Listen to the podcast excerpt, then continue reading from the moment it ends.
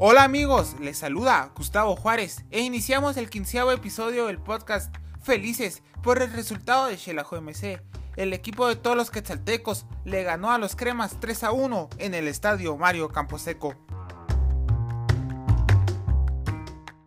Iniciamos con el resumen del partido. Se inició el juego con el planteamiento táctico donde Xelajo MC se mira mejor, que es el 4-4-2, con proyecciones al frente por medio de los contraataques.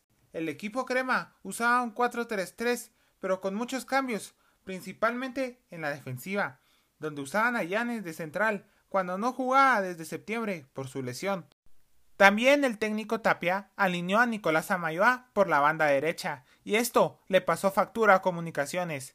El partido fue de ida y vuelta, muy entretenido. En una buena recuperación, en medio de un ataque crema, Silva toma el balón desde media cancha y la lleva hasta el borde del área, y es ahí donde asiste a Wilber Pérez, que venía de la banda derecha marcada por Samayoa, y remata con mucha fuerza.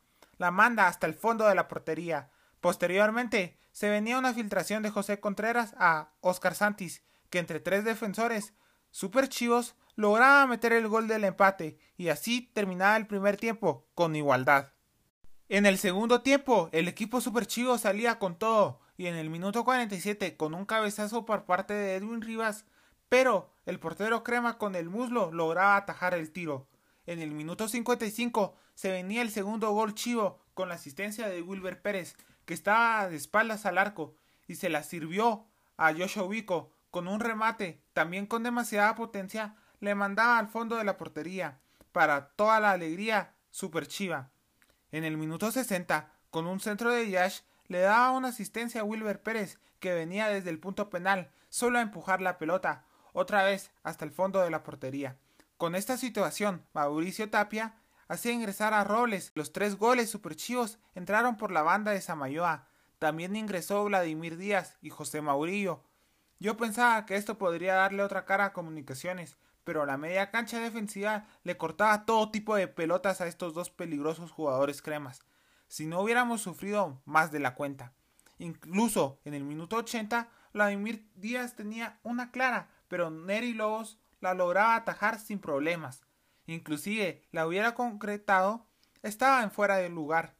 Terminó el partido con este gran resultado. Sin embargo, no debemos tirar las campanas al aire. Debemos luchar hasta el final, porque obvio hay errores, pero debemos minimizarlos. Los cambios para Shelahu MC fueron al 45 entra Yash y sale Mata. Mata no se entendía con Edwin Rivas. Me gustó más el partido de Yash. Al 77 sale Alvisuris y entra Zúñiga.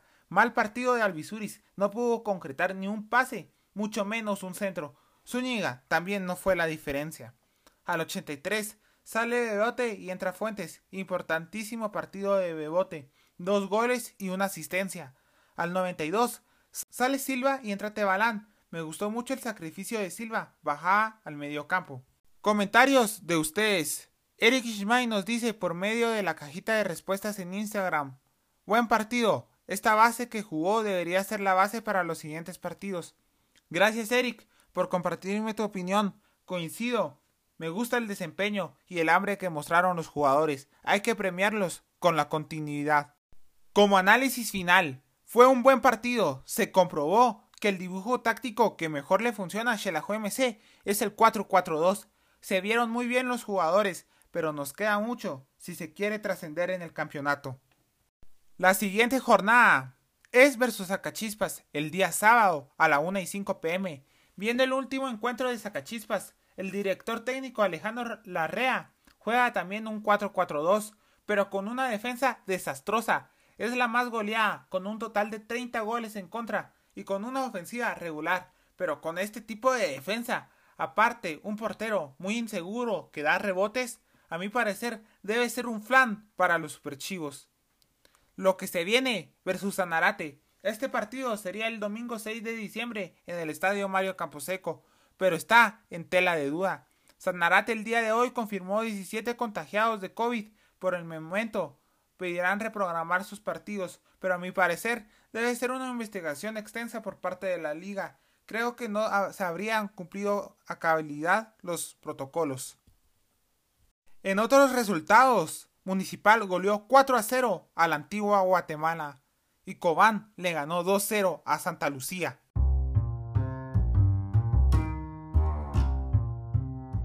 Así terminamos el quinceavo episodio del podcast, quedando felices por el desempeño del equipo. Les saludó Gustavo Juárez y si Dios no lo permite, estaremos el domingo analizando lo sucedido versus Acachispas y lo que se viene contra Sanarate.